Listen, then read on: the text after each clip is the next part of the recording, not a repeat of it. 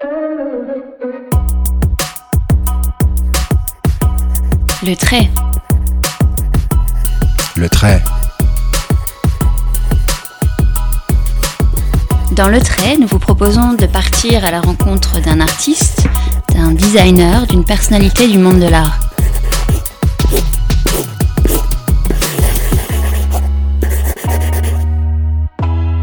Quel a été leur cheminement? Quel sens donnent-ils à leur création? Comment pensent-ils le futur?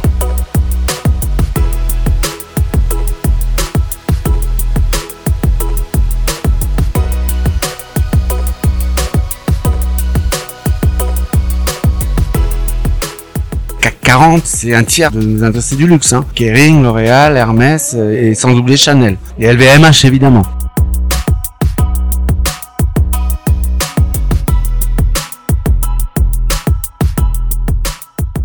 Certaines ont 300 ans, d'autres ont 150 ans, et d'autres sont toutes jeunes, mais elles vont durer. Elles veulent s'inscrire dans l'histoire.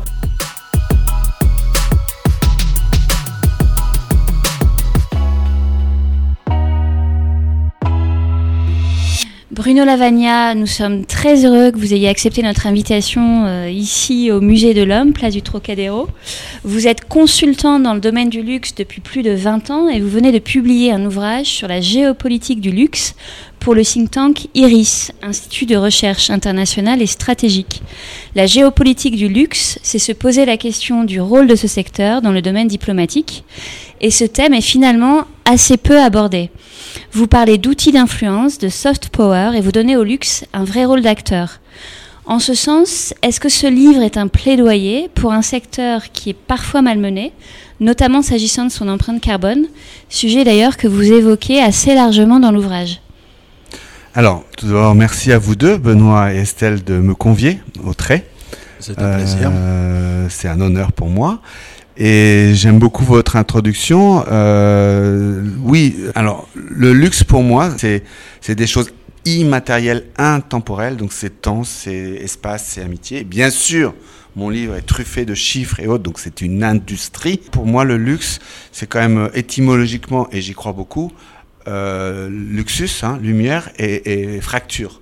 Donc lumière, c'est excellence, c'est perfection. Et quand on dit euh, euh, fracture, euh, c'est côté transgressif, innovant, décapant, surprenant. Donc ces deux mots, oui, le luxe étonne, fait rêver. Mais encore une fois, même si mon, mon livre a beaucoup de chiffres, oui, c'est une industrie et c'est des milliards et des millions de personnes, mais c'est le rêve. Dans votre ouvrage, à un moment, vous parlez du goût du beau. Est-ce que le goût du beau, c'est toujours le, goût des, élites Parce que vous écrivez, dès le XVIIe siècle, la notion de bon goût est apparue en référence au goût des élites et a constitué un moteur et un marqueur de distinction sociale. Est-ce qu'on en est toujours là, vous pensez? Non, pour moi, le beau, c'est très relatif. Et après, ça se partage. La pureté, euh, la simplicité font partie du beau. Parce que je trouve que de faire simple et beau, c'est compliqué, en fait. Mais le luxe n'est pas toujours accessible. C'est aussi un point que vous mettez en avant dans, dans l'ouvrage en disant qu'il peut être devenir accessible si on prend en compte des critères de durabilité. Le luxe, où qu'on en soit, de sa vie, euh, d'âge ou de réussite professionnelle ou, ou personnelle, euh, et on ne parle pas d'argent. hein, c'est réussite, ça peut être... euh, voilà. On a chacun son luxe.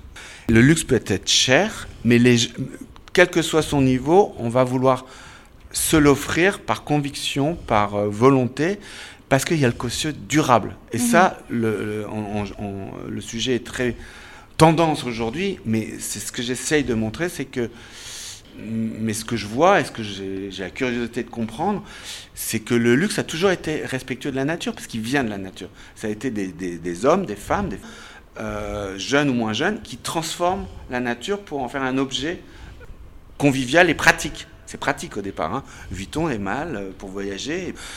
Donc, euh, au départ, c'est toujours respectueux de la nature. Il se trouve que l'industrialisation, le mass prestige, comme on dit, a euh, commis des erreurs.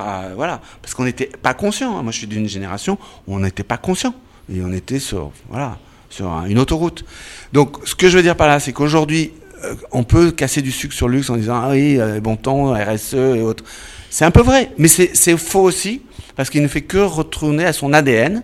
Et comme il a les moyens, ça oui, dégage de l'argent, des marges. Il, il va plus vite que le luxe marche parce que des gens l'achètent hein, sans un revolver sous la tempe. Et donc aujourd'hui, on doit être RSE, on doit être sociétable, on doit être solidaire, on doit être respectueux. Donc ce serait une hérésie de ne pas l'être. Mais est-ce que ça s'est pas produit un peu à marche forcée? Je pense pas. C'est plutôt une lucidité et une conviction que la société va vers ça.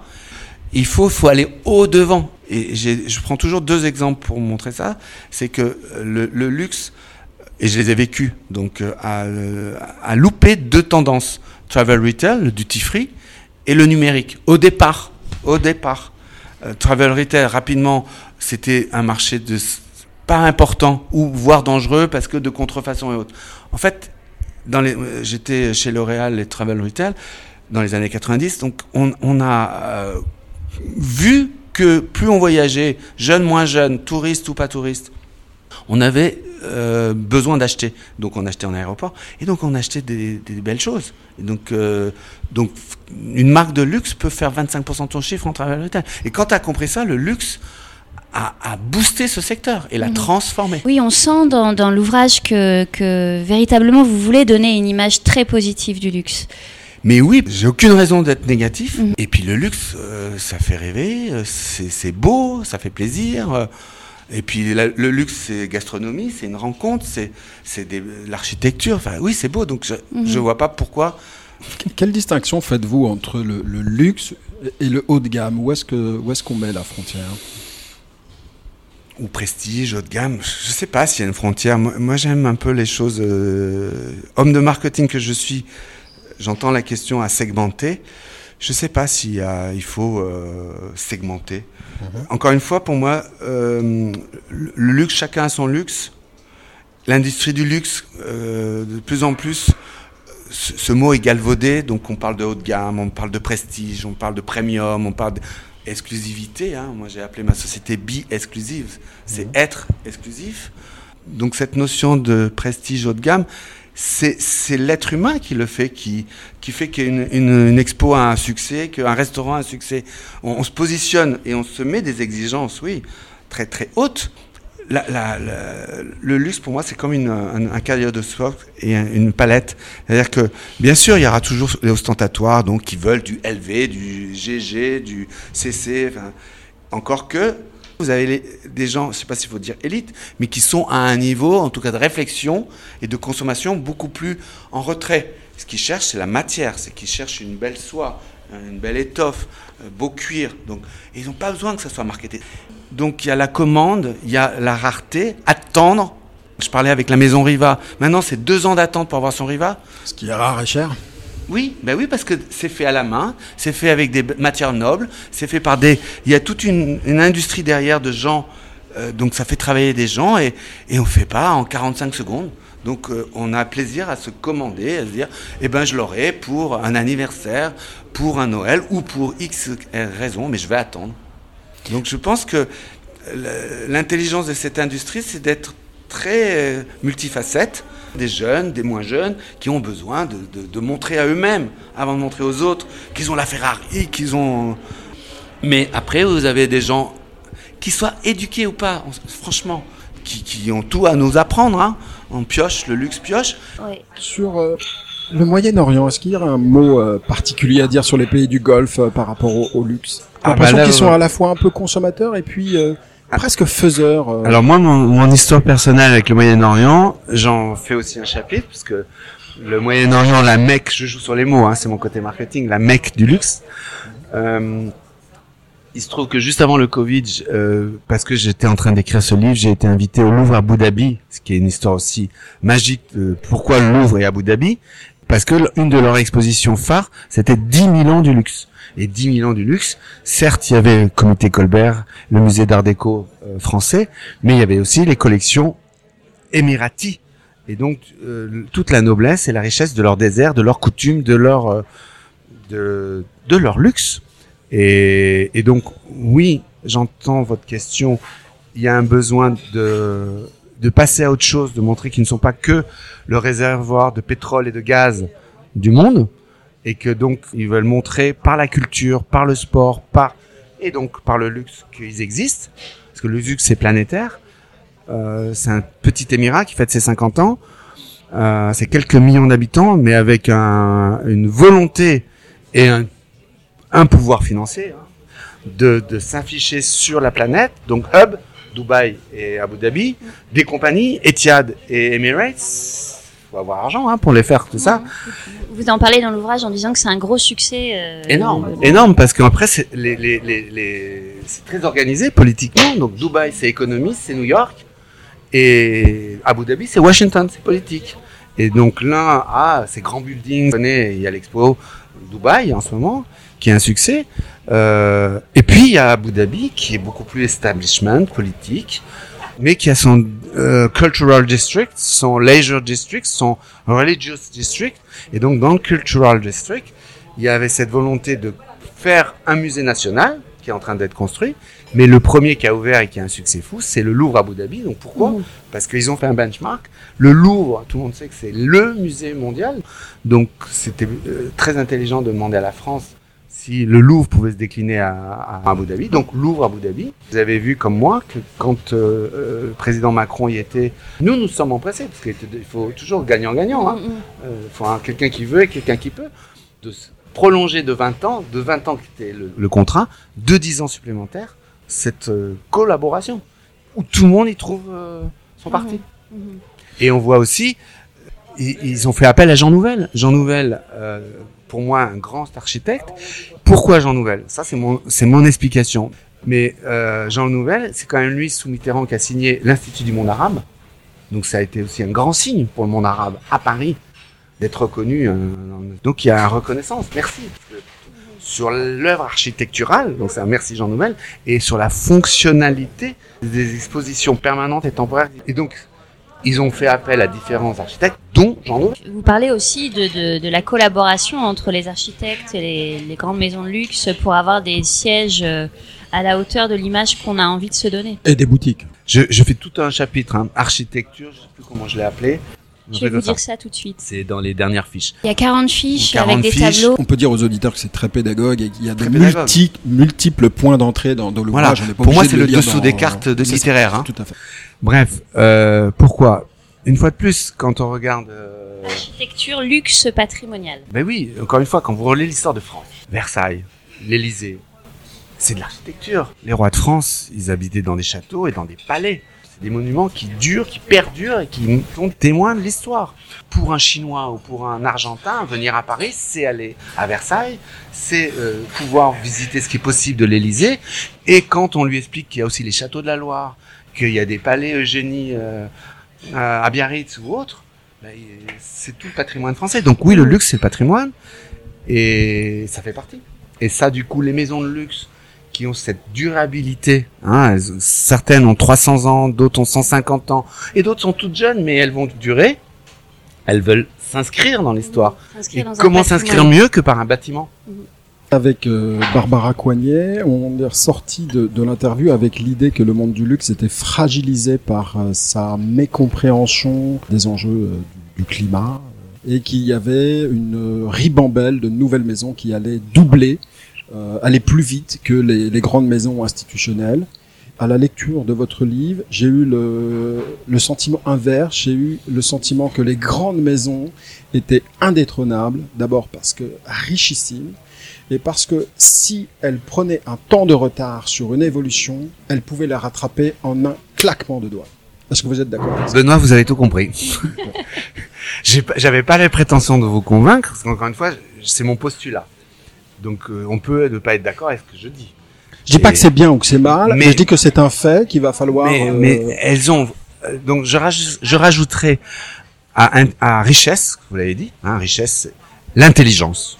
Il faut aussi avoir l'intelligence de, de, de, de rebondir, d'être visionnaire, ou si vous ne l'avez pas été, de se dire là on a opéré quelque chose et on va se rattraper.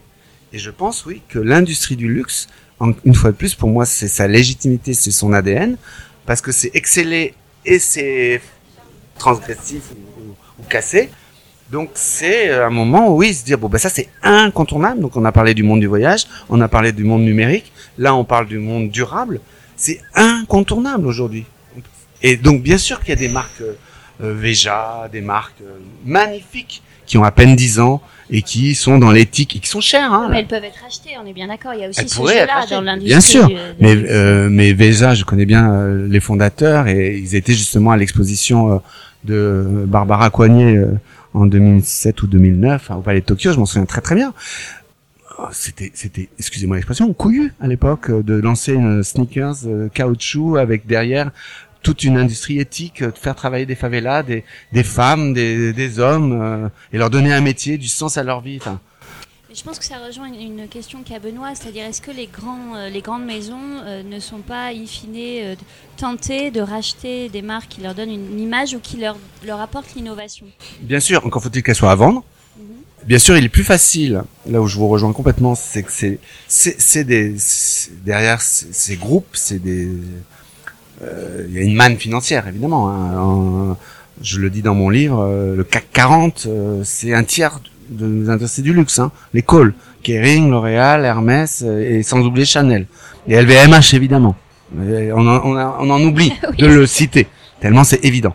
Donc oui, c'est alors là c'est l'homme de marketing qui parle. C'est beaucoup plus compliqué de créer une marque. Euh, euh, je dévoile aucun secret, mais toutes les maisons ont un brainstorming de qu'est-ce qu'on peut créer, qu'est-ce qu'on peut faire, mais sont à l'affût de rachat et de vente quand ça va pas.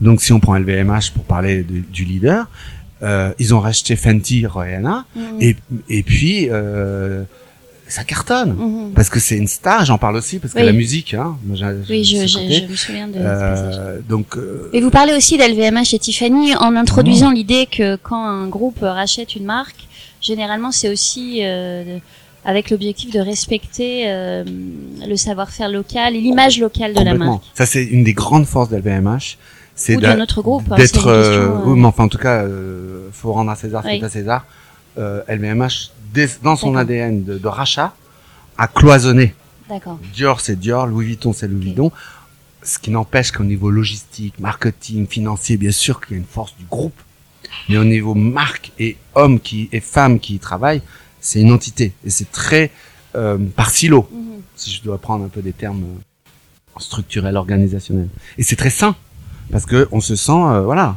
euh, et après, Chanel a par affection, euh, euh, Hermès a différentes marques, et, et c'est très bien parce que c'est, euh, je crois que c'est Clarins qui disait, euh, le poil à gratter, c'est cette notion de ne pas s'endormir. Hein Ce- le, le luxe est ancien pourrait s'endormir. La vieille dame, le, le vieux oncle. Non, il, il a cette euh, ce peps permanent, ce qui est incroyable quand même. Cartier. Merci beaucoup euh, Bruno Lavagna. On a bien compris que vous étiez un passionné et c'est ce que vous avez bien fait passer dans l'ouvrage dont je répète euh, le titre Géopolitique du luxe. On a une tradition dans l'émission, c'est de demander euh, à nos interviewés de d'exprimer par un dessin ou par une pensée ce que signifie pour eux le trait. Est-ce qu'on peut vous soumettre euh, Bien sûr. à ce- cet exercice Alors déjà, merci à vous deux, Estelle et Benoît. Le trait. Là, je suis pas un dessinateur, mais j'aime dessiner. Pour moi, il y a cette notion de de une patte. Euh, donc euh, Une signature, une un jet. signature. Ouais. Merci beaucoup. Merci une Bruno. fin. On était ravis de faire euh, votre connaissance. Partagez. Euh, Merci. Bon retour à Monaco. Merci, merci. Au plaisir.